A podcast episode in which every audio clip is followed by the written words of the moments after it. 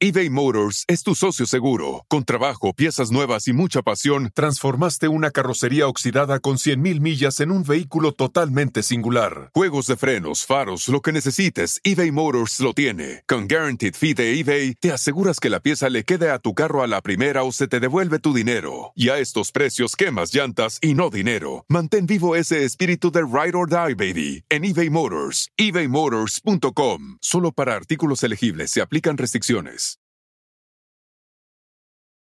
Esta computadora se convirtió en mi mejor amiga de la vida. Perfecto, es mi mejor amiga. Oye. Mira, le cambié poquito para no pagar derechos de. Ah, sí. es mi mejor amiga. Imagínate lo que van a hacer las computadoras en 20 años. O sea, si ahorita es impresionante lo que una computadora puedes hacer con ella, los zooms, tus videos, presentaciones, tu música, edición, imagínate lo que te va a hacer o sea, Siri o, bueno, Alexa, que te reconoce, que te dice, imagínate, la computadora... Dice que va a haber un, un iPad que va a ser, haz de cuenta, como una hoja de papel. Ajá. Y que tú terminas, o sea, cuando lo haces así y terminas tu conferencia o lo que sea y lo enrollas, lo haces taco Ajá. y lo metes en tu bolsa. O sea, se me fue la mesa, ¿viste? Ah, te refieres a como un iPad como un iPad, o sea que va a ser así como una hoja de papel, tal cual, que tú la vas a poder doblar, meterla en tu bolsa.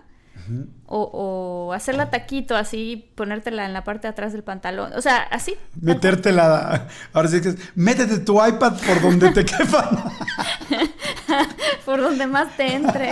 Perdón. Oye, yo escuché que como ahora, ya ves que las computadoras y las aplicaciones y en fin, los dispositivos son como inteligentes y te van leyendo, ah, pues hace mucho esto, entonces hacemos esto. O sea, como que van aprendiendo de ti todos los días. Estaba escuchando que en unos 10, 15 años van a ser más inteligentes que tus mejores amigos. O sea, que te van a ver, a saber qué, de qué humor estás, si estás triste, si estás contento, cómo levantarte el ánimo, qué música ponerte, este, casi, casi, si, si estás hormonal, si no, si la luna, porque a cada quien nos afectan cosas distintas. Entonces, que los dispositivos te van a conocer mejor que, tu propio, que tus propios amigos. Está cañón. ¿Tú crees que un, dispositivo en el futuro te vaya, te vaya a ocurrir, por ejemplo, como en esta película, hay una película que se llama Her? de una persona que está súper solitaria y se va enamorando de, su Alexa o su Siri, ¿sabes? Este, de esta persona que te va diciendo, hola, ¿cómo estás? ¿Qué necesitas? Sí, pero que se van a volver cada vez más adaptables a nosotros. Completamente. De hecho, creo, no estoy seguro, ¿eh? Pero como que creo que esa historia de Her, que está buenísima, la película estuvo nominada al Oscar, este, em, creo que eso salió de una historia real de alguien en Japón porque en Japón están cañoncísimos, o sea, van años no luz manches. Sí. Yo te iba a decir que de broma, ay, sí, surgió una historia real, ¿no? No, ah, porque lo no hemos llegado bueno, a creo, ¿eh? ya llegamos a esa tecnología. No me consta, ¿eh? Pero yo fui hace poquito a Tokio y no, no manches. O sea, lo que hacen con sus, con sus teléfonos es impactante. O sea, pagan todo desde su teléfono, hacen todas sus, este, o sea, ya ni siquiera creo que ponen la huella, o sea, dicen con su voz, deposítame de tal a tal, hazme esto. O sea, su teléfono hace todo, todo, todo, todo, todo, todo. O sea, Qué impresión. Sí, está impactante. O sea, de hecho, WhatsApp ya lo está empezando a hacer. O sea, WhatsApp ya sacó una este, prueba alfa, se dice beta, ¿no? Una prueba beta este, para empezar a hacer todo eso en Latinoamérica. Que seguramente que igual cuando escuchen este podcast, igual mucha gente ya para WhatsApp es normal, pero vas a poder pagar todo, cambiar tus teléfonos, cambiar tu número de tu casa, cambiar tu celular, o sea, todas las cosas que vas a hacer presencialmente con alguien o que tienes que hablar por teléfono, ya la vas a hacer en un clic y llamándole y bye. Oye, ¿qué tal? ¿Vas a poder cortar con tu novio o con tu novia por WhatsApp? De otra manera. Pero hay gente que lo hace. Ya, hay gente y escandalísima eso, ¿no? Ya hay gente durísimo, que te corten por WhatsApp. Hijo, sí está Qué trauma. Eso es lo más difícil, ¿no? Cuando llega una amiga completamente con el corazón roto y te dice, ¿qué crees, corté? No me digas. ¿Y cómo cortaron? Por WhatsApp. ¡Puf! Sí, está ¿Cómo la sacas de ahí? Es horrible. Imagínate lo que va a ser la sexualidad con la tecnología. Sí, sabes que ahorita ya hay dispositivos para poder, o sea, porque digo, y más con, la, con todas las épocas que pasamos, pues ya todo, digo, no todo el mundo, pero mucha gente hace FaceTime y FaceSex. Y bueno, FaceSex oye fuerte, pero bueno, el hacer sexo ya con camarita y eso ya es algo bastante más normal y bastante socorrido por mucha gente. Pero, por ejemplo, hay dispositivos. Yo tengo un amigo real, real, real, Intrauterinos, ¿no? No. Ah, sí. Sí, Hay bueno, dispositivos intra- No, sí sí, hay- hay, obvio. sí. O sea, No, lo que hacen es lo siguiente. Hay un amigo mío que tiene una, una novia en otro continente, se mandó a hacer, eh, eh, o sea, hay unos aparatos que tú ya cono- cona- conectas. Entonces tú le conectas en tu Bluetooth a tu computadora un Ajá. pene, haz de cuenta, ¿no? Y este, bueno, un, dildo, un, sí, estás con un vibrador. Y este, y, y- y tú como hombre igual te conectas a algo que parezca como una vagina, haz de cuenta, ¿no? O sea, electrónicas. Entonces los conectan por Bluetooth y entonces tú en el mouse, en tu mouse de tu compu, vas manejando como lo que tú le quisieras hacer a él. Y él ¿Cómo maneja crees, lo que él te Jordi? quisiera hacer a ti. Entonces, esa se cuenta que ¿En un- qué sitios turbios de internet te mueves? No, no es en un Así, sitio, es en un, la historia de tengo un amigo y es Jordi. Es un aparato, o sea, y de hecho al principio me lo contó una sexóloga y ya luego nos lo platicaron y lo informaron y lo llevaron y lo conocí y todo el rollo. Entonces, el asunto es que con lo que va haciendo la otra persona con la mano, se va reproduciendo en el otro producto, en el otro Uh, qué artefacto. feo, qué cosa Entonces, si tú quieres, pues más fuerte, más despacio. Entonces, ya no solamente es decirte, tócate y me estoy tocando, sino es yo te estoy tocando virtualmente. Y un amigo, esto sí es un amigo, no, no fui yo, porque además como que yo soy... Ah, el otro sí eras tú, el otro. No, no, el otro, el otro me lo enseñaron No, no, no, así, la- pero un amigo mío tenía una amiga, una, una novia en otro continente. Y entonces compraron estos artefactos. Y uno de esos artefactos en específico, el pene, no sé si la vagina, pero el pene, porque un día le hablé y le digo, ¿qué haces? Me dice, no, es que estoy todo con las manos llenas de cera y no sé qué, y luego te llamo y es que estoy moldeando. Y yo, ¿moldeando qué? Tal, tal. Bueno, moldearon su pene. O sea, el kit te trae un rollo No para que hagas como una mezcla de estas, así como las de los juguetes Mi Alegría antes que existían, que se llamaban Horror, que puede hacer, Sí, sí, este, sí, claro. ¿cómo se dicen? Este, ay, este, ¿Cicatrices? cicatrices, bueno, como un prostético, ¿no? Que, en- bueno, O sea, así se le conoce.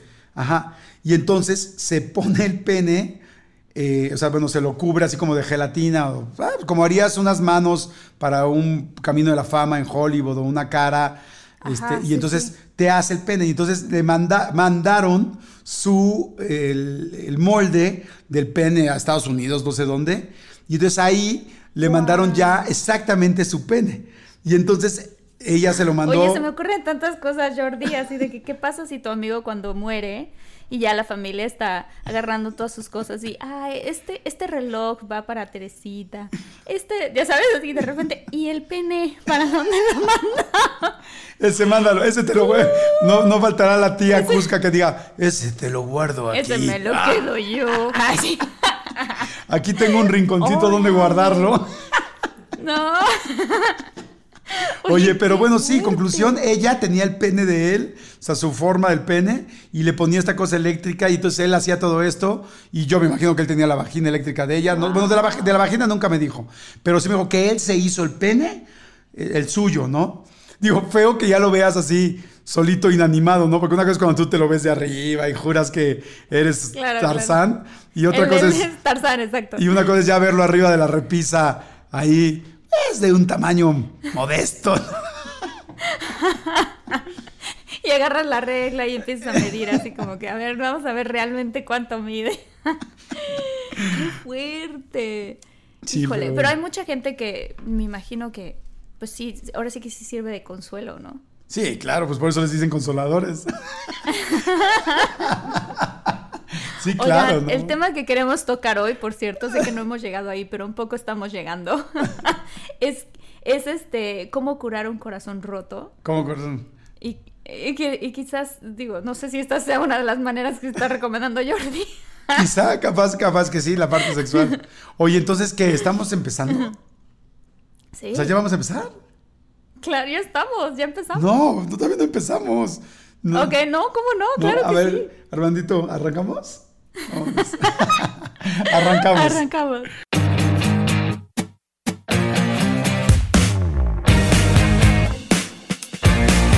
Hola, ¿qué tal? ¿Cómo están? Esto es de todos muchos. Soy Jordi Rosado. Yo soy Marta Gareda. Hola, muchólogos y muchólogas. Estamos aquí en un tema muy interesante.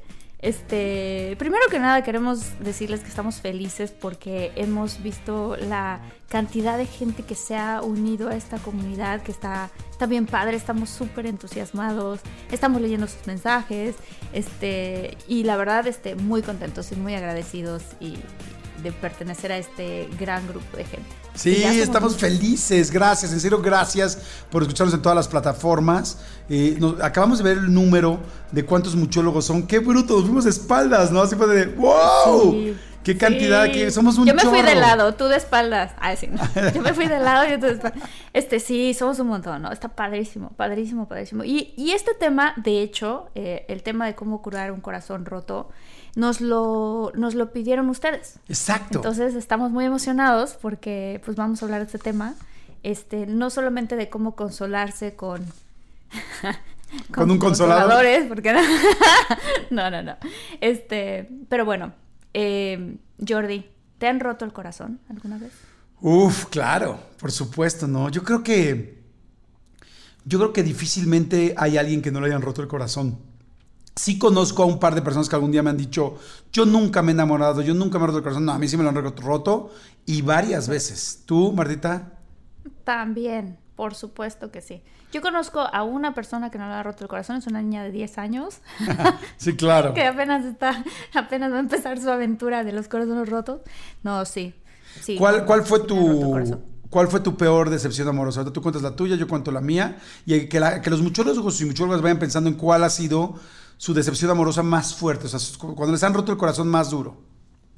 ¿Sabes qué? Que creo que en, mi caso personal tuve mucho tiempo y muchos años en donde yo creo que yo, de la manera que me enamoraba, es que futureaba y me imaginaba cómo podríamos ser como pareja o cómo podría ser mi pareja en el futuro.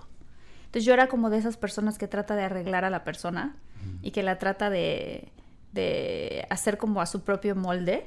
Entonces, este, si la persona no era, por ejemplo, tan amable, o, no era tan caballeroso, o no era tan... Yo decía, no, mira, quizás si fueras más, más amable, ¿no? Entonces así iba poco a poco. Entonces lo que me pasaba es que, obviamente al principio te enamoras mucho de que te presentan su mejor cualidad o cualidades, y tú te la crees toda y no tienes los ojos tan abiertos como para ver la, las, los defectos. Entonces lo que a mí me pasaba es que cuando ya abría los ojos y ya veía los defectos, entonces me caía durísimo. O sea, dentro de la relación y estando en la relación, sufría una decepción amorosa. Y, y esto nos pasa a muchas mujeres, que es que estando en la relación, internamente tú cortas con él antes de cortar la relación por mm, completo. Qué fuerte. O sea, es como tú ya sabes, tú ya tomaste la decisión interna. Sí, pero, pero te haces mensa. O sea, como que ya lo sabes, ya tienes las claves, ¿sabes? O sea, hay gente, por ejemplo, que, que eres capaz eh, de perdonar cosas feas o de perdonar cuernos y sin embargo continúas ahí.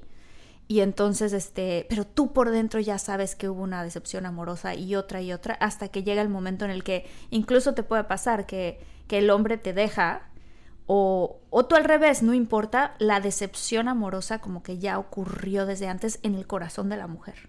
¿Y a ti qué fue lo que te pasó? O sea, que, ¿cómo fue tu a Mí, eso que acabo de decir, o sea, mi, mi, decepción era como que yo tenía una idea de cómo era la relación. Pero nunca te han terminado así horrible que llores y sufras y te Sí, cómo no, cómo no, cómo no, sí, claro. ¿Cuál fue la peor? Estaba muy chavita, estaba muy chavita y yo empecé a trabajar desde muy chavita. Entonces tenía llamados y tenía que ir a la locación y al set y eso. Y los fines de semana, pues mi novio y sus amigos iban mucho a antros y eso. Entonces yo no podía ir. O a veces se iban de viaje con su familia a, no sé, Acapulco, por ejemplo, y yo no podía ir. Entonces empezamos a tener problemas porque como que él no entendía que a mí me encantaba trabajar. Y me decía, pero ¿por qué trabajas? Yo, porque me gusta. O sea, realmente me gusta. Entonces me dijo, ¿sabes qué? Creo que mejor deberías de andar con alguien más grande que yo. Porque éramos como de la misma edad. Y yo no lo podía, o sea, fue así de, ¿qué? ¿Me estás cortando? Pero sí fue, para mí fue súper, súper fuerte, porque yo lo quería un montón y dije, ¿es en serio? O sea, y, de ahí cometí el error del clavo saca otro clavo y empecé a salir con alguien que era como ocho años más grande que yo, o sea, como a las tres semanas, se cuenta. Cosa que está pésima, porque no debes de hacer eso para tratar de sanar tu corazón. Sí, las personas que creen que un clavo saca otro clavo, o no saben nada de amor, no saben nada de carpintería, porque en realidad en ninguno de los dos casos funciona. O sea. Sí, no, no funciona. te lo juro que no funciona. ¿Cuál fue la tuya?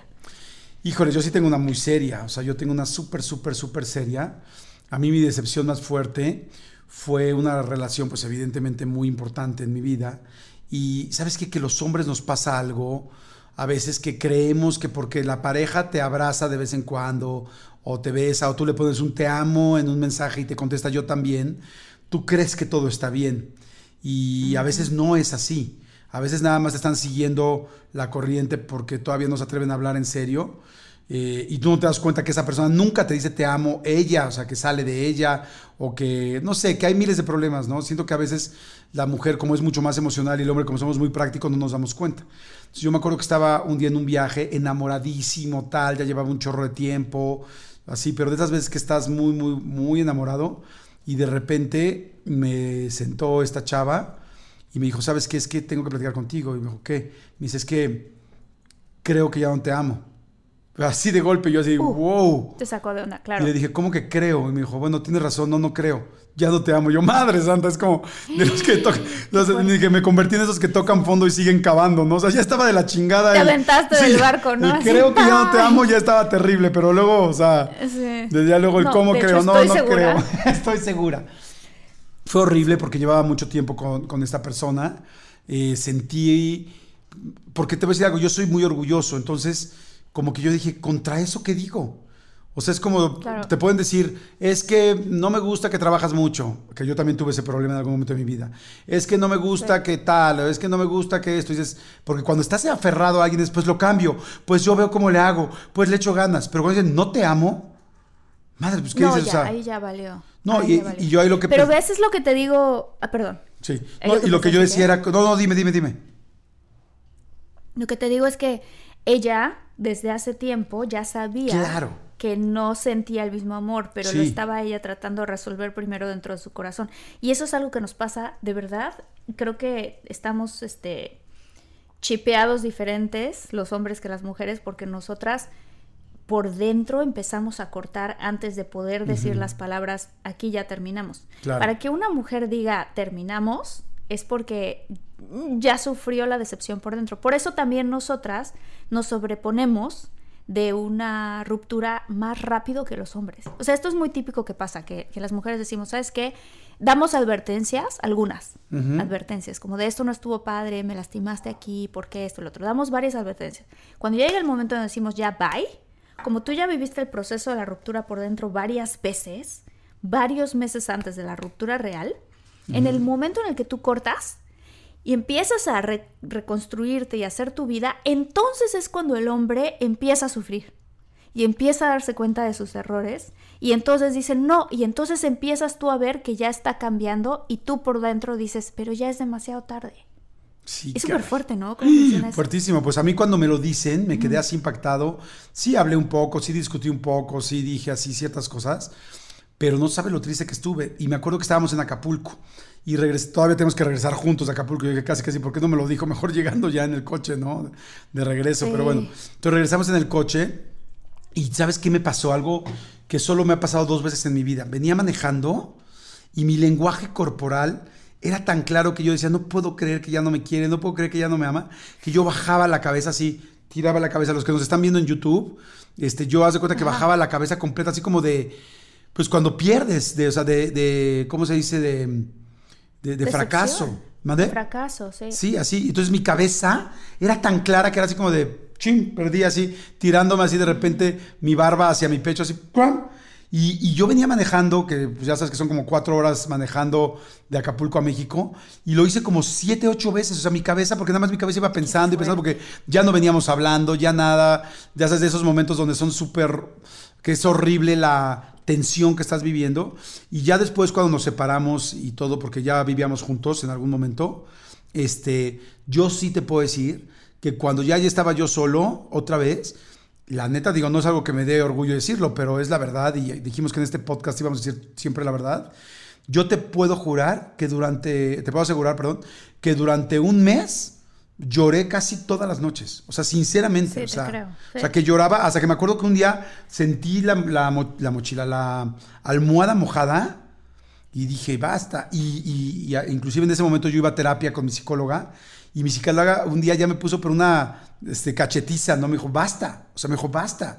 O sea, no puedes seguir Claro. siendo víctima todo el tiempo. O sea, es- llevas 20 días de víctima. O sea, está bien, vívelo. Sí, sí, es normal que te estés triste, pero no 30 días ya. O sea, es como, para ya, porque también hay un momento donde los que nos rompen el corazón nos hacemos víctima y nos estamos autoflagelando todo el tiempo. Totalmente, Y entonces como una vez y otra vez, así como ese día que el día que re- se repite y se repite como el día de la marmota la película, este, o sea que dices y vuelves a sentirte y es que pobre de mí y pobre de mí y pobre de mí y entonces no sales nunca hasta que llegas a un momento mental. Hoy vamos a decir en este podcast varias, eh, digo, les estoy hablando de esto que esto me pasó hace mucho tiempo.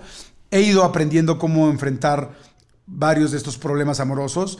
Marta, pues evidentemente también. Pero hoy les vamos a dar también tips en este podcast de cómo, cómo aliviar un corazón roto. Algunas experiencias personales que ya lo hemos sacado y otras que hay información bien clara y real de cómo alivianarte, porque estoy seguro que ahorita también habrá gente que está escuchando o que le rompieron el corazón o que se lo rompieron o que lo tienen ahorita roto o que, perdón, pero que cuando acaben de escuchar este podcast o en dos semanas o en un mes o en un año se los van a romper. Es que mejor A que lo tener mejor los primeros auxilios, ¿estás de acuerdo? Exacto, exactamente, es como los primeros auxilios. Creo que una de las cosas, por ejemplo, ahorita que hablabas tú de, del duelo, ¿no? Sí hay que vivir el duelo y hay que, y hay que, y tú decías, bueno, tu psicóloga te dijo hasta cierto punto y basta ya. Pero luego hay gente que hace lo opuesto, que actúa como si no le pasara nada. Ah, cortamos, ¿no? Lo- como que estás en, en negación o algo, y entonces este aparentan que todo está bien. Tengo un amigo que a tres semanas de su boda, lo, lo, su novia, su prometida, le dice, ¿sabes qué? No me puedo casar, tenemos que cancelar todo. Y él, ¿qué? ¿Por qué? ¿De qué me hablas? Soy lesbiana. ¡Órale! ¿No? Fue así de, ¿qué? Entonces tuvo que cancelar toda la boda y así. Lo vi como a la semana después de eso. Y él así de, no, no, no, es entendible, todo bien, todo es eh, perfecto. O sea, pues, ¿qué voy a hacer? No sé qué. ¿Y cómo estás? ¿Cómo te sientes? ¿Estás llorando? ¿Estás como, qué necesitas? No, no, no, está perfecto, es entendible. Y entonces pasó como dos meses diciendo que todo estaba bien y claro que lo primero que hizo fue empezar a salir con un montón de mujeres. Ajá. O sea, se metió al Tinder y luego luego así, esta para esta noche, esta para la siguiente, o sea, así, ta ta ta. Entonces todos sus amigos y yo, ¿sabes? Le dijimos, "Oye, creo que estás actuando como si nada hubiera pasado porque estás tratando de tapar el dolor que realmente sí sientes." Entonces Claro. es bueno que lo vivas, porque si no no vas a sanar de esa parte y la siguiente persona con la que ya te relaciones como pareja va a vivir las consecuencias de esa, de, de esa no sanación de la relación anterior. Eso que estás diciendo eh, creo que es importantísimo, de las cosas más importantes que yo he podido aprender en estos años y que he podido leer también, y es, tienes que vivir el duelo y tienes que vivir la tristeza. Si tú no vives la tristeza, o sea, tu cuerpo no es una bodega de emociones. Todas las emociones que tú vayas dejando y vayas guardando en tu cuerpo, en tu ser, todas van a explotar de otras maneras. Vas a estar muy enojona, muy enojón, muy irritable, muy desconfiada, muy desconfiado. O sea, es- tienes que llorarlo. Digo, si, si, si te da para llorar, tienes que llorarlo. Si te da para estar triste, si te da para quedarte unos días en tu cama, tienes que vivirlo. Y todos los expertos te recomiendan eso. Si no lo vives, o sea, porque todas las cosas que entran salen. Y va a salir de alguna manera, y va a salir de una manera que no vas a querer. Al rato igual te vuelves la más celosa del mundo, un güey con celotipia horrible, un cuate agresivo que agarra a las mujeres y las eh, y, y la agarra del brazo y la, y, y la porque, porque quería Ajá. sangolotear a la primera, pero entonces, como no fue triste y como pasó que, como que no, no dejó que pasara nada adentro de él y todo lo guardó, lo va a sacar de otra manera. Y la otra que acabas de decir que me parece, bueno, pero así de aplauso, es no anestesiar nuestras emociones, porque, Sí. ok, no lo voy a vivir. Y entonces además me voy a meter al Tinder a acostarme con quien quiera. Ok, no lo voy a vivir, pero entonces me voy a ir de volada, eh, de viaje con amigos, de desmadre y tal. No lo voy a vivir, pero entonces voy a tomar como loca o a chupar. Y entonces, cuando tú te anestesias, no te dejas vivir tampoco esa emoción. Y entonces Claro. lo único que haces es que vas retrasando y retrasando y retrasando ese duelo, que entre más rápido lo vives, más rápido sales de él. Pero hay un libro que les súper recomiendo, de los mejores que he leído en mi vida en cuanto a relaciones, es de Walter Rizzo y se llama exactamente así, eh, Desapego sin anestesia. Desapego Ah, sin wow. anestesia de Walter Rizzo es fantástico y este y lo que realmente dice el libro es te ayuda a desapegarte de todo, de las parejas, del dinero, del shopping, de los hijos, de la familia, de tal. Y es como, mientras tú estés apegado con alguien o con algo, este, lo que va a suceder es que siempre vas a depender de eso. Entonces te dice, Claro. aprende a desapegarte sin anestesiarlo para que en serio lo logres, porque si no, no lo vas a lograr. Claro. Híjole, es que sí es esencial. Otra cosa que creo que también funciona, porque hay mucha gente que está, que cuando se, se siente muy triste es eh, no sales, ¿no? Que es lo opuesto. No sales a ningún lado, te sientes deprimido, no, o sea, ese tipo de cosas. Creo que conviene aprender a hacer algo nuevo. O sea, encontrar alguna actividad, esa cosa que siempre tuviste ganas de hacer y hacerla. No sé, por ejemplo, tenías muchas ganas de, de- iba a decir, de bailar salsa, pero ya no tienes pareja. Ve a bailar salsa. Oh, ups, ya no tengo a nadie. ¡Qué gandalla, ¿no? Este- Qué gacha, Pero ¿no? ya no tienes con quién, güey. Así de, ¿con quién vas a bailar salsa? No, no, no, no. Este, no, pero por ejemplo, clases de cocina que tenías ganas de hacer o empezar a tocar la guitarra. Aunque las canciones que empieces a, a cantar sean todas... ¿Qué tal todo lo voy a arruinar? Sí, así, Así de, woman. Empieza a tocar la guitarra. I can hardly express. Así ya chillando. cry- crying, así. Llore y llore. Este. Pero, pero pon tú, ¿qué otras actividades? Claro. ¿no? Empezar a pintar. ¿Y qué tal que lo que pintas es solo la cara de ella, ¿no? O de él. Oye, o meterte a un curso. los muchólogos de- que nos están escuchando. Meterte a un curso de sexualidad y es ya lo tengo con quién. No, Oye. pero a ver qué cosa, tejer, ¿no? Tejer, o va- vas y a te- esos, ah, un suéter. Vas a manualidades, ¿no? que- del- Perdón, vas a las manualidades de esas, ya sabes, de esas de donde te venden todas las cosas para hacer la manualidad. Y este, y es como, hoy vamos a hacer corazones de San Valentín. Oye, qué fuerte eso, cortar en la fecha de tipo por ahí de San Valentín. Ay, sí. Sí, está terrible. Sí, eso es muy fuerte. Yo Sí, ahí, ahí me tengo que, tengo, tengo que decir que yo a una novia me vi muy mal. La corté el 14 de febrero, muy mal. Yo te conté que yo también hice eso. Ah, sí. lo conté en uno de Alguna nuestros vez podcasts, dijiste, me sí. parece. Sí, yo Sí, también hice lo híjole, mismo. no, es decir, como que... Pero no- bueno, aprender algo nuevo. Aprender algo Aprender nuevo. algo nuevo, pero estoy, estoy completamente de acuerdo contigo. A ver, primero, ¿tú cómo te pones cuando te truenan y entras en depresión, tristeza, tal? ¿Qué haces? O sea, tú, Marta y Gareda, ¿qué haces? La verdad sí me pongo, sí lloro. O sea, yo sí llorar, digo, igual por algo soy actriz, pero sí se me da a llorar. Entonces sí lloro, saco las emociones de esa manera, lloro, este... Creo que, por ejemplo, lo que a mí me pasa inmediatamente es que no quiero ver ninguna foto de, de mi pareja y yo juntos, porque me causa mucho, mucho dolor. Y durante mucho tiempo yo era de esas personas que decía, next, ya sabes, así, vámonos, a lo que sigue. O sea, como que no pasa nada, aquí ya, se murió, no pasa, seguimos, ¿no? Y no, creo que es importante vivir ese duelo. Yo era de las personas que también eso pasa, que terminas una relación y rápidamente quieres encontrar la siguiente relación. Este era, la verdad, era así antes. Yo también, no. o sea, yo mira, físico, o sea, como que lo que normalmente hago es, me siento tristón, no tengo muchas ganas de, no tengo casi nada de ganas de salir, no quiero ver, pues como que a mucha gente. La verdad es que soy cero depresivo, entonces muy pocas veces me ha pasado en la vida. Me pasa Yo algo muy chistoso. soy Muy, muy poco depresiva. que siento y que digo yo por dentro, digo, estoy triste. O sea, me estoy todo el tiempo recordando, me siento triste, estoy triste, o sea, y me lo pienso y lo siento en el corazón, o sea, te lo juro que siento como un, como que me, como que me aprietan el pecho, no sé Como si que alguien... te aplastan aquí el pecho. Sí, ¿no? ajá, Sí, muchólogos y muchólogas, no sé si lo sienten, que les aplastan el pecho. Sí.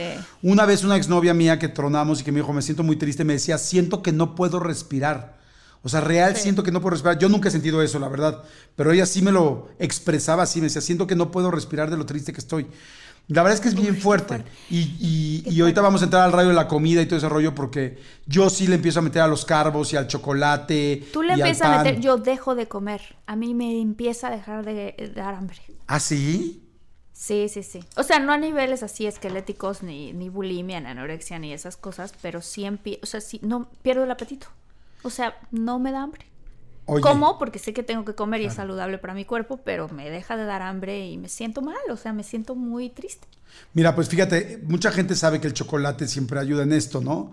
Y ahí les van, porque aquí hay una, tenemos una información bien interesante de la comida, o sea, de, ahorita nos vamos a los detalles ya más claros de qué puede hacerte, cómo te puedes ayudar a, a curar un corazón, pero aprovechando que estamos hablando de la comida, fíjate, Chocolate es el acompañante de corazones rotos por excelencia. El chocolate produce endorfinas, que son las hormonas de la felicidad, las que se producen en el ejercicio, cuando bailas eh, con salsa, salsa sin pareja, con, o sin pareja, no. Cuando bailas, o sea, cuando haces ejercicio, se generan eh, hormonas de la felicidad, que son endorfinas. El chocolate te la genera. Entonces, por eso mucha gente cuando está triste empieza a comer un chocolate y es como adictivo. Quieres más, más, más para poderte aliviar y poder meter estas, Totalmente. estas endorfinas. Pero aquí una recomendación este, que les damos aquí a todos los muchólogos y muchólogas. Trata de comer los chocolates oscuros y los que son amargos, que son los que tienen más cacao. Ya ven que los chocolates afuera eh, dicen 90% de cacao, 70% de cacao. Entre más cacao tienen, más chocolate, chocolate son, y entonces te generan más endorfinas y te producen y te dan menos calorías, porque también la bronca es que te truenan, te sientes mal y luego sales todo con unas llantas y todo gordo y gorda y dices, madre santa, te sientes pinchísimo, ¿no? Oye, te digo otra cosa, digo, independientemente de si te cortan o no te cortan, como mujer, yo cuando estoy en mis días, me da por comer chocolate. Ah, sí, necesitas como empiezo más. a sentirme como hormonal, ajá, necesito como más endorfinas o algo así, no sé, como que me pasa. ¿Te pones tristona este, cuando te baja? me pongo, ajá, o sea, yo por lo ¿ves esa canción de Shakira que dice que lloro, lloro una vez al mes, sobre todo cuando... Ok, esa canción, ¿hace cuánto soy yo? Yo lloro una vez al mes. Así de la nada. Por ley. O sea, pues no de la nada, sino tampoco estoy loca, pero me entra como un sentimentalismo y lloro una vez al mes. Entonces como chocolate y te lo juro que me siento mejor. Claro. Pero así de que abres el refrigerador y, y ves que ya no sirve el foquito del refrigerador y lloras por eso. No, tampoco así. No, no, no, pero. Pero sí, o sea, veo una película y volteo a ver a mi familia, a mis amigos, nadie está llorando y yo, ah, no. no, no, te entiendo perfecto. Súper sentimental. Sí, no, con tu pareja o con un enojo, con tal. No, completamente de acuerdo. Oye, otra cosa que vemos mucho en las películas es comer helado. Ajá. ¿Ok? Y aunque parezca increíble, comer helado podría recuperar un corazón roto. De acuerdo con el sitio Psychology Today, un equipo de investigadores dirigido por Lucas Van Onder... Oh, ¿Cómo se llama esta persona? Ay, sí. Lucas Van Oudenhoven en la Universidad de Lovania, Bélgica, publicó imágenes de la actividad en el cerebro en momentos de tristeza. Luego observaron cómo cambiaban las imágenes cuando eh, se introdujo la solución grasa, o sea, en este caso el helado, en el estómago. Qué interesante, ¿no? Sí, entonces cambia y sí te sientes mejor. Sí, claro. Fíjense, aquí, hay, aquí hay algo también impactante. Fíjense, la vitamina B te ayuda a alivianarte cuando estás triste y con el corazón Oye, roto. Esa me la, me la recomiendan mis amigas de, que te voy a recomendar vitamina B, amiga. Mira, ve a ese que guapo está. Ve a ese otro que está por ahí. Sí, oye, la vitamina B. O la, o la D, ¿no? También la D, la de date a ese güey que no te gustaba. Date a ese güey que... Oigan, muy bueno, pero fíjense, la vitamina B, fíjense, está súper relacionada con los episodios de depresión, porque, los, los, más bien, la vitamina B que está fuertemente relacionada con episodios de depresión es la B normal y la B12, porque según la clínica Mayo, eh, estas, estas vitaminas influyen en el estado de ánimo. Por eso, alimentos como el plátano, las verduras de hojas verdes, la leche, el caldo de pollo y las nueces pueden ayudarte a sanar más rápido un corazón herido, porque te dan más rápido vitamina B. Digo, a mí lo último que se me antoja cuando estoy dolido es una lechuga, la neta. Pero... Yo iba a decir, a mí lo último que se me antoja es el plátano. El plátano, o más bien es lo que más extrañas, ¿no? es lo que más extraño, es el plátano. No, pero fíjate que yo un este plátano sí me echaría. O sea, un plátano no tengo bronca, pero ¿Un plátano macho o un plátano dominico? el que sea, ¿no?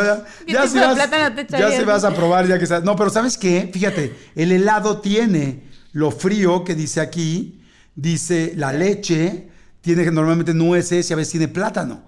Entonces, quizá es como una combinación, pero sí está completamente confirmado que la vitamina B y B12 te ayudan a aliviar la depresión. No estoy diciendo que te metes el plátano, Sabía horrible. Que Oye, pero ya estamos así, estamos diciendo a la gente que básicamente se hagan un sonda, ¿eh? que es que es un plátano al cual le pones helado y le pones chocolate encima. Un banana split. Perfecto. Sales rodando de ahí. Ah, se llama banana split, claro. Claro. No sé por qué pensé que se llamaba Sunday. Bueno, a ver, vamos con las cosas que puedes hacer cuando te duele mucho, ¿no? O sea, es cómo te vas alivianando, ¿no? La primera que me encantó que dijo Marta y que estoy completamente de acuerdo fue, tienes que vivirlo.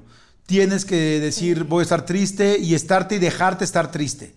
Porque si no, no completas el duelo. Esa es la primera. Ahora, ¿cuánto tiempo? Porque es lo primero que todo el mundo preguntará. ¿Estás de acuerdo? Sabes que hay una Ah, hay personas que se dedican a la programación neurolingüística que te dicen, este, tú puedes decidir tener el corazón roto una semana o un mes o un año o tres años, porque también puede pasar que dices, híjole, esta persona, ¿cómo cambió? Se amargó, ¿qué le pasó? No, pues es que cortó con su novio hace dos meses. Y luego ya pasó un año y dicen, ¿qué pasó con esa persona? Ahora sí, de verdad sí súper se amargó. O sea, Lupita era bien activa, bien buena onda. ¿No? ¿Qué pasó? No, es que cortó con su novio hace un año. No, tampoco. Sí, no, no, no juegues, claro. Pero hay personas que eso pasa. O sea, no es que me pusieron el cuerno y ya pasaron cinco años. Tú sigues amargado porque te pusieron el cuerno y, pasaron cinco años. Sí, no friegues, es muchísimo. No, y lo peor de todo es que hay gente que se queda así. O sea, hay gente que nunca, que tiene tanto miedo de que lo vuelvan a lastimar, que nunca vuelve a abrirse realmente a una pareja y entonces se echa toda la vida por un problema. O sea, entonces yo sí creo que tienes que ponerte un tiempo y no muy largo. O sea, es como, sí voy a sufrir, este, sí, o sea, sí voy a dejar, no, sí voy a dejar que salgan mis, mis, mis dolor y llorarlo y llorarla y tal, pero bueno, tres días, una semana, dos pero no estoy diciendo que a los otros días, ay, ya, como lo apunté en mi agenda, ya estoy feliz. Pues no, evidentemente no. pero es para adelante. O sea, ahora sí le voy a echar ganas. ¿Estás de acuerdo? Sí, totalmente de acuerdo. Otra cosa que creo que es muy buena hacer, y esto funciona muy bien, si te quedaste con cosas que decir y no las pudiste decir, o tienes mucho coraje y quieres decir, ay, hijo de tu pepe, ¿no? Lo que quieras, escríbelo. Escríbelo. O sea, hay gente que, por ejemplo, dice, es que me siento muy mal, le quiero escribir un mail diciéndole esto y el otro y aquello. Escribe el mail, pero no lo mandes. Escribe lo que creas que te quieras desahogar y espérate un tiempo y luego en unas tres semanas o en un mes y medio lo vuelves a leer y dices, ah, caray, este, pues a lo no, así me sentía, pero ya no me siento igual. O sea, como que incluso te sirve para darte tu propio feedback, ¿no? Sí, lo que acabas de decir, fíjate que es inclusive una técnica que todos los terapeutas de relaciones de parejas y ya mucho más que estudian este tema, eh, siempre te recomiendan y es escribir. Cuando te ven muy enojado, muy triste, muy decepcionada, te dicen escribe y miéntale la madre en la hoja y di, porque tú te fuiste con tal y con esta y me hiciste sentir esto y esto. Cuando tú escribes, sacas las emociones, las drenas. Yo sé que mucha gente dirá, ay, pero ¿por qué? Y de hecho luego te cuesta trabajo escribir. Yo sí he escrito como tres veces en mi vida y, por qué esto y por qué tal. Y la verdad es que como que me costaba trabajo y, ay, no me quiero sentar a escribir, ay, qué flojera, porque como que hasta tu cuerpo lo repele, porque no quieres enfrentarte a la situación. No quieres lidiar con eso. Exacto. You don't want to deal with it, ¿no? Ah, muy bien, Jordi, muy bien. Oye, pero a lo que voy es, es cierto, o sea, es cuando tú lo escribes, lo sacas, lo sacas y, este, y luego mucha gente te recomienda inclusive que lo quemes, que quemes la hoja como ya ya, o sea, ya se acabó eso, ya fue, ya tal, ya, ya lo destruí. Pero les juro que yo en mis momentos, en dos o tres momentos más tristes que he tenido en mi vida, incluyendo la muerte de una persona, escribí. Y me costó un chorro de trabajo sentarme a escribir, pero escribí y ¡ah! Respiras, te aflojas. Además es buenísimo lo que estás diciendo, Marta. Súper interesante y súper bueno. Este, otra cosa que creo, a ver, estoy pensando también como de las cosas que he hecho yo. Ah, esto es muy, esto es muy típico. Siento yo que cuando cortas con alguien, lo primero que pasa es que tú automáticamente tratas de culpar a la otra persona de lo que pasó. Y entonces te tardas un rato en esto que decías tú, de estar en tu víctima, ¿no? Entonces dices, no, es que tú me hiciste, si tú no hubieras hecho esto, si tú me hubieras tratado de esta otra manera, o si tú no te hubieras ido a vivir a otra ciudad, si, siempre apuntando, apuntando, apuntando. ¿Vale la pena para poder tener crecimiento personal? De sentarte y pensar, ¿qué hice yo? ¿De qué soy responsable yo? Porque cuando empiezas a hacer ese cambio, también es parte de la, de la sanación, ¿no? Porque además vamos por diferentes etapas, ¿no? No dicen que primero estás en la etapa del enojo, luego hay otra etapa en que estás en la, negación. etapa de...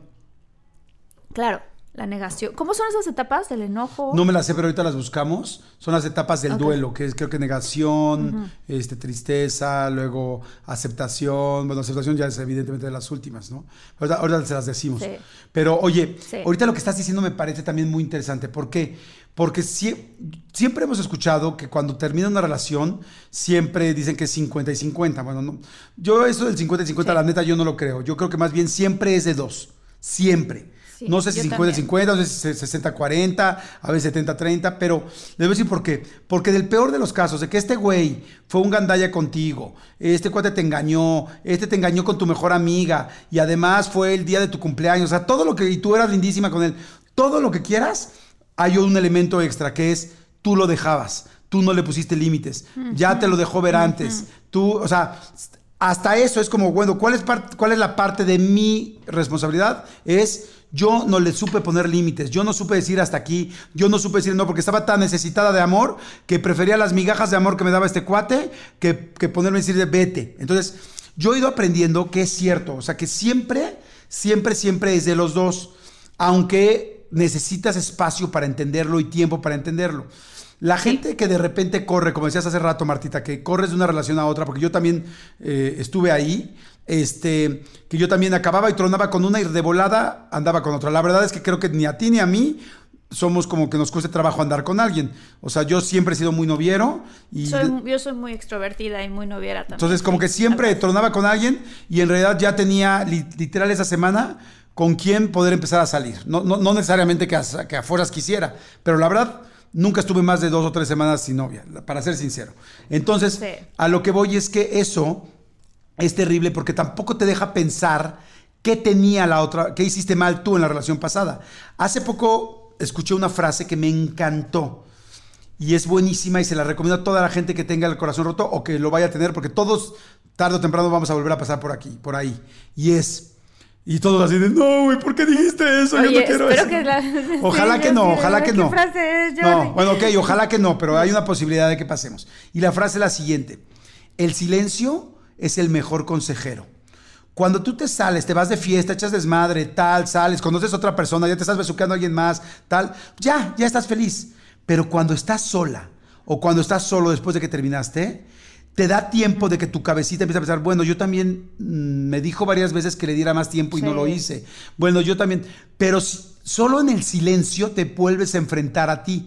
Y mucha gente cuando termina con alguien, inmediatamente empieza a buscar actividades. Otra vez regreso a lo mismo. Anestesiar. Ruido, este, Ajá, ruido, fiestas, salidas. O igual y no se llama fiestas. Igual se llama llenarte de seis mil cosas que hacer. Pero cuando estás solo o sola y te enfrentas a ti, es cuando tu cabeza empieza a ordenar las cosas y a decirte también qué hiciste mal. Yo inclusive les doy como un tip, que ya esto es ya muy extremo, pero yo con las personas que he terminado, la verdad es que hasta ahorita, gracias a Dios, con todo el mundo he terminado bien yo lo que siempre les digo es, ¿me puedes decir desde tu punto de vista, ya cuando me se tranquilizaron las cosas, qué hice mal? O sea, para ir yo aprendiendo qué hice mal. Claro, para ir mejorando. Ya sin gritos y sin enojos y tales, como ya seis meses después, ¿me puedes decir qué hice mal? No te voy a reclamar nada, nada más quiero saberlo yo para ser mejor pareja la siguiente vez. Claro. Claro, totalmente. Qué fuerte que, puede pasar eso, ¿no? O sea, si tú necesitas perspectiva para poder lograr verte a ti mismo. O sea, por ejemplo, tengo una amiga, porque además lo que pasa es que si no tienes ese tiempo, vas a buscar a una siguiente persona y casi, casi que vas a encontrar una personalidad parecida a la persona anterior y eso es porque tú no has aprendido la lección, tú eres el que tienes que cambiar por dentro para empezar a atraer diferentes tipos de personas. ¿no? Hablaba con una amiga que me decía, es que amiga, yo no sé por qué, pero a mí siempre me terminan poniendo el cuerno. Yo sé, ¿cómo crees? Y me dice, sí, o sea, la verdad, date cuenta. Me dice, mira, me pasó con Juan Pablo, me pasó con Enrique, me pasó con Néstor, ¿no? Así empezó la lista. Y le dije, oye, pero, pero ¿por qué es? Me dice, porque no sé por qué, pero yo atraigo patanes y son patanes y así. Pero espérame, Néstor no era patán. Yo me acuerdo cuando ustedes empezaron. O sea, no era así, no, no sé qué. Entonces, ¿qué pasó? Y entonces nos pusimos a hacer como una especie de retrospectiva y le dije, ¿sabes qué? No es por nada, pero yo recuerdo haber estado ahí muchísimas veces en que tú todo el santo día criticabas a Néstor. Que no haces esto pero si hubieras esto, eso, pero ¿por qué no? Levanta tal cosa, muévele, ay no, no me contestaste así, me deberías de haber contestado así. Ay, entonces, todo el tiempo estar escuchando, a lo mejor, digo, no es justificación para que nadie le ponga el cuerno a nadie, le dije, pero... Si tú todo el tiempo eres como una chinche encima de Néstor y de pronto encontró una chava que le hablaba bonito, que lo veía con admiración, que lo veía con respeto, pues no es por nada, pero Néstor se fue con esa chava. A lo mejor si tú no te hubieras puesto de esa manera, todo el tiempo estar tan necesitado, tan encima de él, él no hubiera sentido que se asfixiaba y que necesitaba a otra persona. No justifica lo que Néstor hizo, pero ¿qué puedes aprender tú de la lección de lo que te pasó para tú misma no volver a repetir eso? A lo mejor a tu siguiente novio le das más libertad de que sea él mismo, ¿no? Completamente de acuerdo, completamente de acuerdo. Y fíjate que ahorita que estabas diciendo también de esto, bueno, pero me acordé de algo porque estábamos hablando también de lo de, que el silencio es un muy buen compañero. Pensé que es un muy mal compañero cuando terminas. Y cuando terminas, un muy mal compañero es el alcohol. Porque aunque, Te, aunque te anestesia un rato, el alcohol es depresor. O sea, ¿qué significa esto? Que el alcohol de por sí te deprime. Por eso la gente termina llorando cuando toma de yo te quiero y tú eras mi amigo y no me caías bien. Entonces, ahora súmenle la tristeza que traes de que te dejó la pareja o de que tronaste o de que no se armó o lo que quieras con alcohol. Entonces es terrible. Yo ya he escuchado a mucha gente que cuando termina con otra persona es, este, ¿sabes qué? El próximo mes no voy a tomar porque con una que tome me voy a ir al fondo y al otro día Tu, tu, culpa y la cruda, ya no solamente la cruda física, sino que es moral. Por eso, aunque, o sea, sí te sirve el alcohol para eh, anestesiarlo tres horas, pero después... Te vas como hilo de, o sea, terrible, ¿estás de acuerdo? Como hilo de, como hilo de, media, o sea, terrible, terrible. ¿Sabes qué, qué va con eso también? Este, brincar. Sé que suena raro y los buchólogos que nos escuchan y las muchólogas que nos escuchan van a decir, espérame, ¿por qué me estás recomendando brincar? Cuando tú brincas de un hombre a otro, ah, es mentira, no, cuando tú brincas, bríncame, bríncame aquí. en el cerebro, igual que el chocolate, pero más todavía, este, se sueltan endorfinas en la cabeza. De hecho, la siguiente vez no tienes que cortar con nadie, ni tienes que tener el corazón roto, ni nada, pero la siguiente vez que te pase algo súper triste o que estés enojado, y que estés en medio de una discusión o que estés en medio de un momento de llorar, empieza a brincar y trata de seguir la discusión o de seguir el momento triste y te vas a dar cuenta que no puedes, que automáticamente tu cuerpo así de, estoy muy enojada contigo, porque tú eres un imbécil. Y te empieza a dar risa.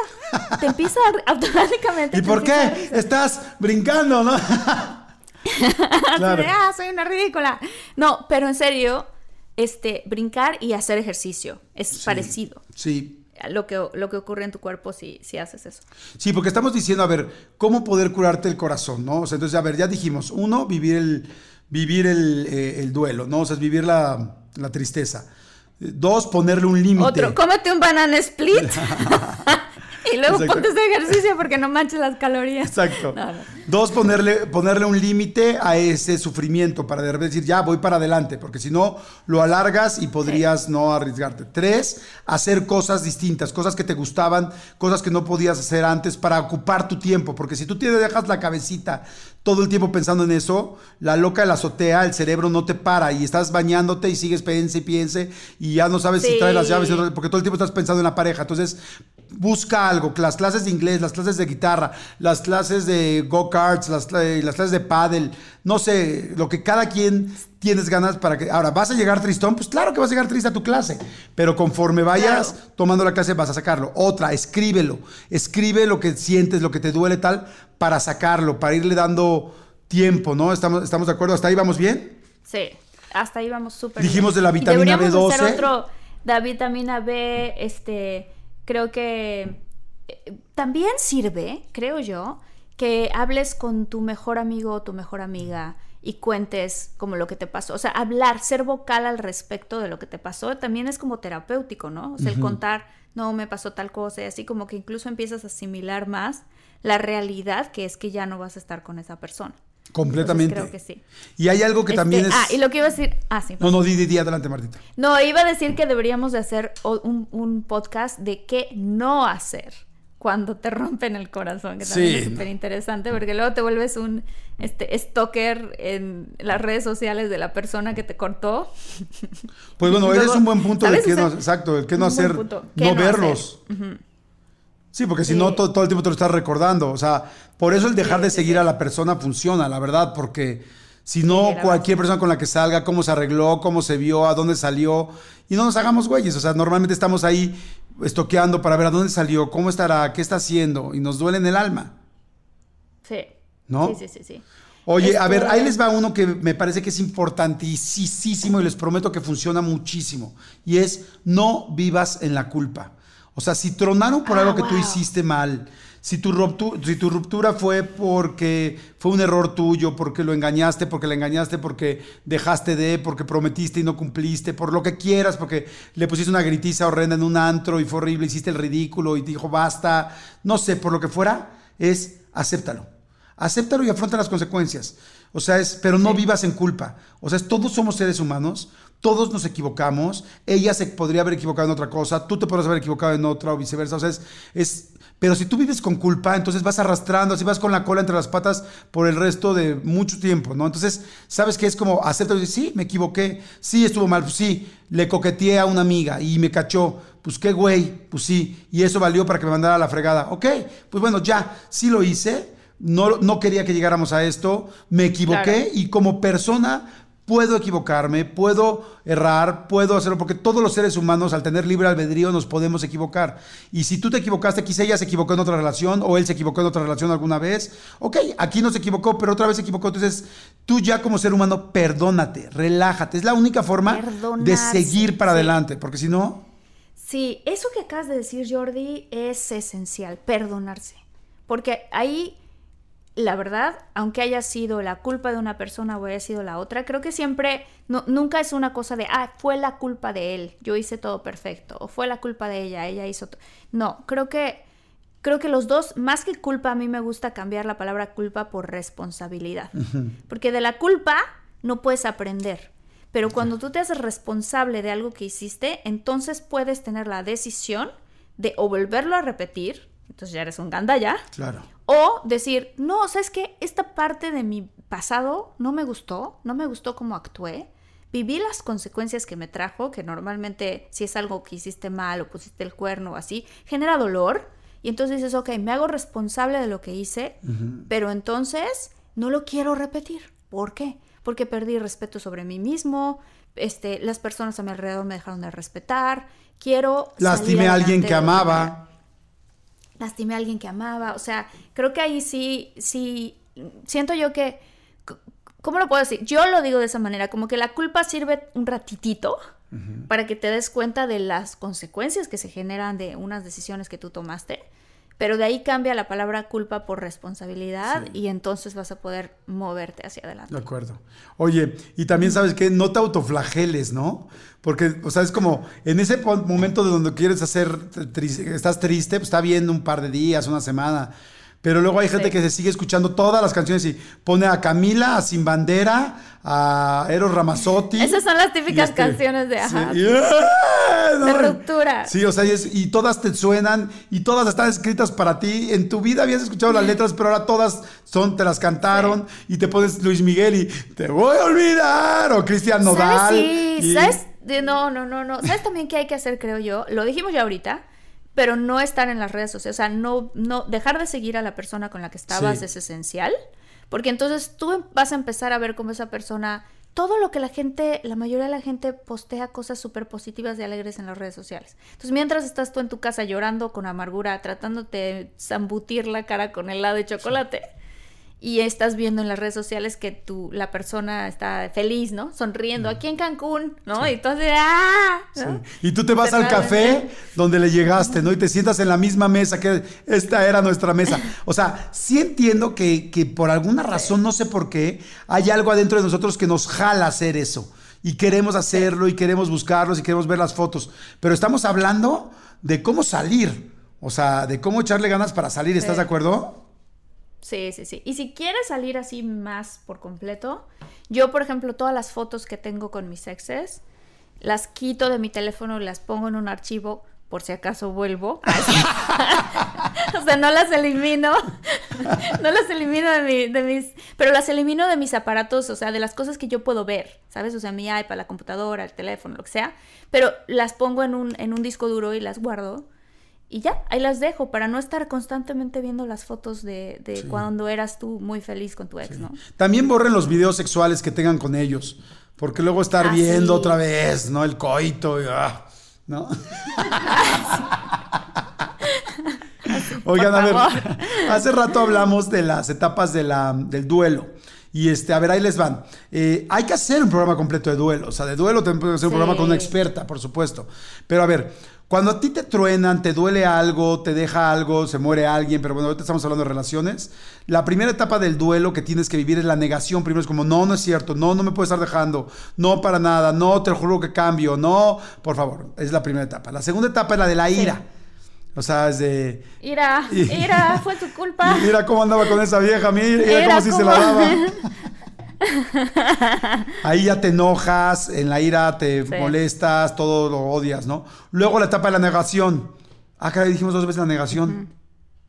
A ver, ahorita lo checamos. Ah, sí, no. Primero, primero es la negación. Sí. Luego es la ira. Ajá. Y luego la depresión. Exacto. Porque del enojo te vas a la tristeza. Ajá. Sí, del enojo te vas a la tristeza. Y ya luego de la tristeza y tal, tal, luego la de la aceptación. Y es donde sí, pues sí, ya tronamos, sí, pues ya no es mi pareja, sí, tal. Porque hay mucha gente que se siente que es su pareja, ¿no? Que es como yo era gracias a ella, yo era gracias a él, yo era, y entonces se siente menos, se siente como, no, no me quiere, no, pues ya no me quiere, ya no soy nada yo, no, a ver, que quede algo bien claro, muchólogos y muchólogas, entonces, si alguien te deja, no habla de ti, habla de esa persona, esa persona no le, ya no, igual no le gustas, igual tiene otros objetivos, igual tal, pero no habla de ti, tú no eres ni más ni menos porque alguien quiere estar contigo. Exacto, exacto. Ay, eso es súper importante, ¿no? Porque a todos en algún momento o nos han roto el corazón o nos van a romper el corazón y saber que tú no vales más o menos porque una persona te haya dejado. O sea, simplemente no era para ti esa persona. No funcionaron. Tampoco hay que aferrarse a algo que no puede ser. Y, hay que saber que, que aunque tú creas en ese momento que estás triste, es que nadie me va a querer como ella o él me quería, nadie se va a expresar conmigo, con nadie me voy a divertir así de tanto. Al final, sí encontrarás a alguien que va a empatar contigo. Claro. Que a lo mejor va a tener ciertas cualidades de tu ex o no, o va a tener otras nuevas, pero si, si es ese momento donde te sientes súper triste y dices es que nadie me va a querer así, la verdad es que sí vas a encontrar a alguien. Sí, por supuesto. Y, sabes que yo también me diría ahí, siempre volverlo a intentar, porque hay mucha gente, mucha gente que dice es que me da mucho miedo. Yo lo entiendo, o sea, a todos nos, nos han partido así el corazón en, en el piso como calabaza de, de, este, de Halloween, ¿no? Pero a lo que yo voy es, a ver, yo te hago una pregunta a ti, Martita, y le hago una pregunta a todos los muchólogos. Si, ok, te, te tronaron el corazón, te dolió, ¿qué preferirías en la vida?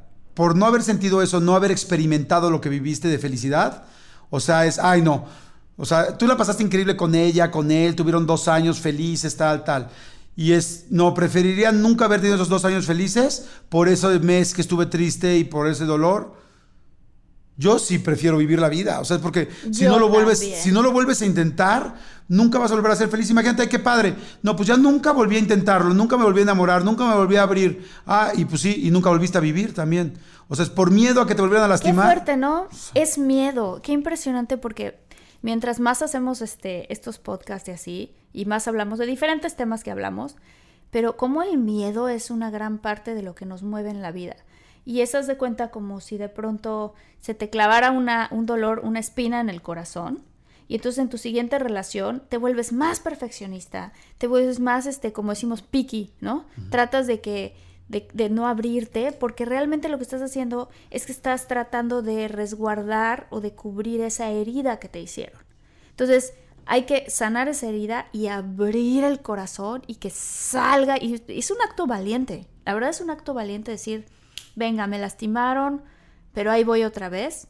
Pero es mejor hacer ese acto a mantenerte en lo que tú crees que estás a salvo, pero realmente no estás a salvo porque no estás viviendo la vida. Simplemente, si hicieras un resumen de tu vida, pensemos, si hiciéramos un resumen de mi vida, ¿qué dirías? Bueno, pues pasé tantos años de felicidad o tantos momentos agradables contra tantos momentos tristes. O sea, generalmente los agradables van a ser mucho más, o sea, si no terminas rápido. O sea, pero de una relación, digamos, vamos a poner algo sencillo, de un año, por lo menos siete, ocho meses la pasas bien y quizá los últimos meses ya las pasas mal. Entonces, como que si tú hicieras un recuento de tu vida, así un Excel de tu vida, pues cuánto tiempo la quieres pasar feliz y cuánto tiempo, y, aunque, o sea, el triste va a ser menos, porque cuando empieza el triste terminas, cuando está el feliz no terminas, sigues, cuando está el triste terminas rápido, entonces sí sé que va a doler, pero va a ser mejor. Ahora, les tengo una muy mala noticia, ese resumen de tu vida, no tienes que tener 85 años para que lo hagas. Lamentablemente no sabemos si mañana vamos a estar vivos. O sea, no importa la edad que tengamos, mañana no sabemos si vamos a estar vivos. Entonces, ¿cuánto tiempo te quieres esperar para decir, bueno, igual a los, cuando tenga 45 años y lo vuelvo a intentar? Igual cuando tenga 55 años, quizá no llegas a los 55 años. Quizá a lo mejor sea intentarlo de una vez. Sí. ¿Y sabes qué otra cosa? Ve comedia. Ve películas de comedia, este, series de comedia, cosas que te hagan reír. Este, por cierto que quiero mandar un saludo muy grande a a los, a, los hora felicianos, este, que son todos los fans de la hora feliz. Estuviste en la hora feliz, ¿verdad? Sí. Qué padre, está muy buena. Padrísimo, muy, muy padre, muy, muy padre. Entonces, este, pues bueno, un saludo a todos ellos y creo que sí, la risa es importante también. Y con el tiempo le vas a encontrar el sentido del humor a las cosas que pasaron. Digo, pasa el tiempo y ya entonces le empiezas a encontrar sentido del humor. Pero que todo es parte de la vida, o sea, no todo va a ser siempre arriba, arriba, arriba, felicidad, felicidad. Vamos a tener momentos en donde nos rompen el corazón o rompes el corazón y hay que salir adelante. ¿Sabes a mí que me ayuda a pensar también cuando me han roto el corazón? Pensar en los que yo he roto, como lo acabas de decir ahorita. Y digo, bueno, así como yo con tal persona no quería, pues esta persona no quiere conmigo. Y es normal, es parte de la vida. Y es como, así, así le dolió a esa persona y yo no podía quererla porque no tenía ganas de estar ahí. Y no era que fuera buena o mala persona, simplemente no teníamos química o yo no tenía química con ella. Entonces, Creo que eso ayuda. Y ahorita lo que dijiste también a mí, lo que me ha funcionado es hacer una lista de música feliz. La música que a mí me gusta y que me pone feliz, la música ayuda mucho. Entonces, pues cuando ando tristón, pues me pongo mi música feliz. Eh, como dices tú, ve los programas de comedia, ríete, busca. Y al final, lo que sí les puedo yo decir, así para terminar esta parte del podcast por mi lado, es, es impresionante pero hoy les puedo decir que ya no soy ningún chavito, que he pasado por varias, y sí les puedo decir, siempre, siempre, siempre, si tú quieres, te vuelves a enamorar igual o más. Ese rollo que dices, es que nunca voy a volver a estar así de feliz, es que nunca nadie me va a tratar como me trataba, es que nunca tal, tal, si vuelves a sentir esas mariposas en el estómago, si te vuelves a emocionar. el enamoramiento es un asunto cerebral que dura de seis meses a, dos años y se puede volver a generar, así como te vuelven a dar ganas de comer, como te vuelven a dar ganas de ir al baño o de dormir, o ganas de tener sexo. O sea, aunque digas, ay, ya no quiero ahorita porque lo hicimos seis veces y no quiero volver a acosar, vas a volver a quererlo y lo vas a volver a disfrutar. El enamoramiento es igual, aunque se oye muy feo estas comparaciones, pero lo que les quiero decir es, si tienes el corazón roto, o te lo rompen adelante, o te lo rompieron alguna vez, y si los que ya se lo rompieron, piénsenlo,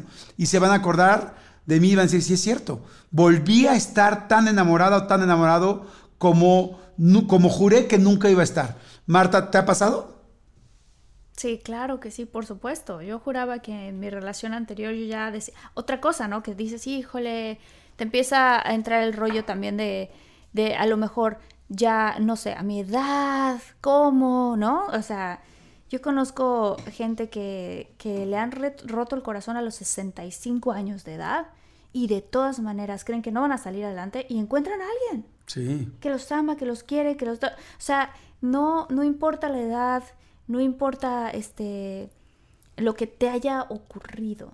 Sí, puede ser algo muy fuerte, puede ser algo que tú crees que no vas a superar, pero es cuestión de cómo lo haces en tu mente. Y sí lo vas a superar y es cuestión de que abras tu corazón, te dejes, dejes sentir el dolor, asumas tu responsabilidad, la que sea que sea, y digas, ok, aprendí, pues esto viene a la vida, ¿no? aprender, ni modo que no me vaya a doler nada. Claro. O sea, Pues y hay que salir adelante. Ay, qué bonito Eh. ha estado el podcast de hoy. Ha estado muy bueno. Qué padre. Oigan, gracias a todos. Saludos especial. Fíjense, tenemos ya una primer familia muchóloga. Qué padre. La familia lo escucha todo el Que toda la familia completa, ¿no? Sí, Rebeca Santos, su esposo y su hijo, Rebequita Santos, su esposo y su hijo, este, su hijo adolescente, todos los martes en la comida escuchan el episodio nuevo. Qué padre que el, que el, Eh. que el podcast está uniendo familias. Está increíble eso, ¿no? Eh, qué padre, qué padre, qué padre, qué padre.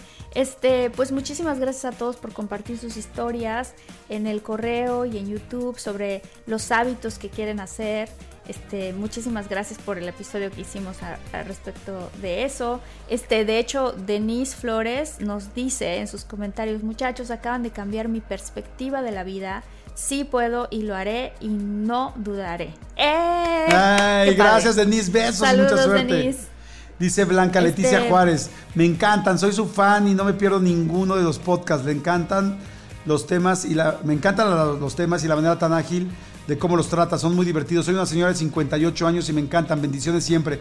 Muy Blanca, te mandamos muchísimos besos. Eh, qué padre. Todos estos son, son comentarios de- de la- del podcast que hicimos acerca de los hábitos. Entonces, este, Rosa Luisa Castellanos dice, muchas gracias por poner este tema en la mesa. Me di cuenta que todavía tengo camino que recorrer eh, y cambiar para llegar a donde quiero. Ustedes son ejemplos concretos y aspiracionales. ¡Eh! Eh, qué bueno, padrísimo. ¡Qué emoción! Oigan, pues muchas gracias. Gracias a todos. gracias. Sigan este, compartiendo el podcast. Esperemos que les siga gustando. Y nos escuchamos la próxima semana, ¿no, Martita? Nos vemos. Me voy a ir a comer un plátano. ¡Ah! Te quiero. Besos. Yo también. Bye. Nos escuchamos la próxima semana. Bye.